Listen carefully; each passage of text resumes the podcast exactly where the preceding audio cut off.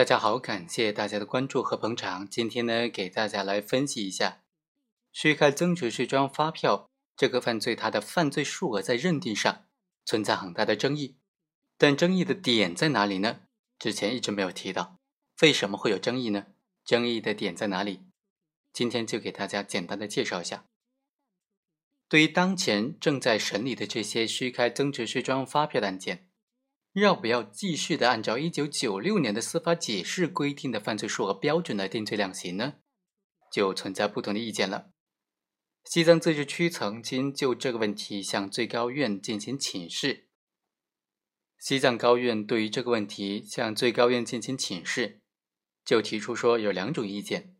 第一种意见认为，因为这个增值税的司法解释，一九九六年的这个司法解释并没有被废止。仍然是有效的司法解释，所以应该严格的按照这个司法解释规定的犯罪数额的标准来定罪量刑。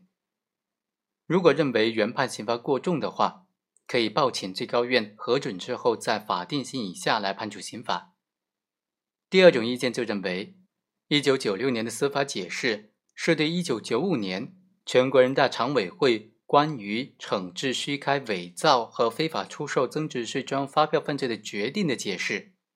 这个决定的有关内容已经纳入了1997年的刑法，现在这个决定已经失效了。而2011年的刑法修正案八修改了1997年刑法当中虚开增值税专用发票犯罪的犯罪条文，所以呢，针对这个1995年的决定做出来的1996年的司法解释。他失去的解释的对象，应当视为自动的失效。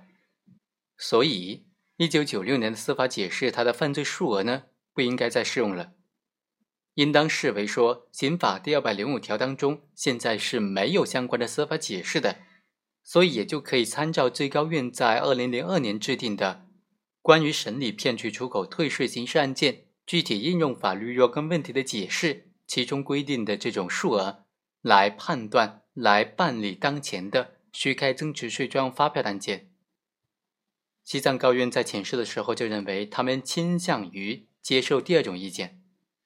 最高院经过调查就了解发现，对于这个一九九六年的司法解释规定的犯罪数额标准，现在还要不要参照适用的问题呢？各地法院的做法分歧非常大，也有两种意见。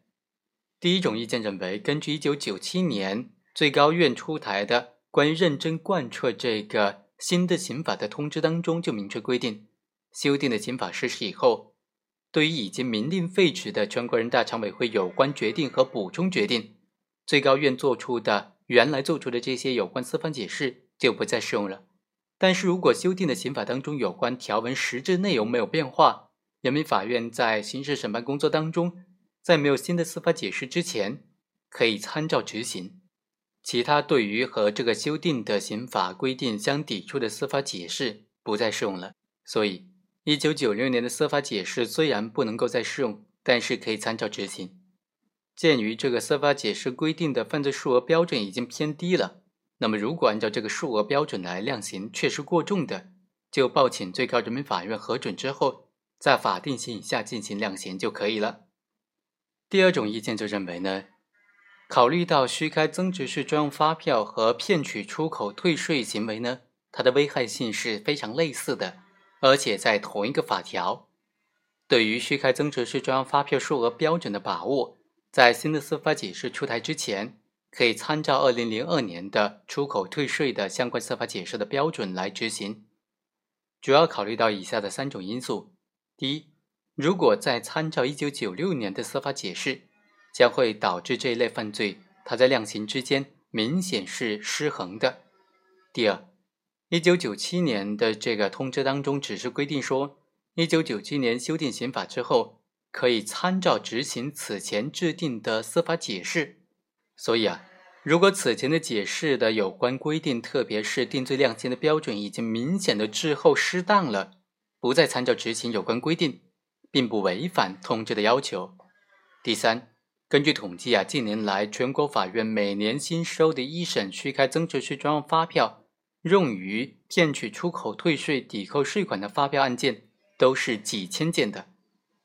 如果对于根据这个一九九六年司法解释规定的数额标准量刑过重的话，都需要按照法定刑以下判处刑罚，报请最高院核准，显然也是非常不现实的嘛。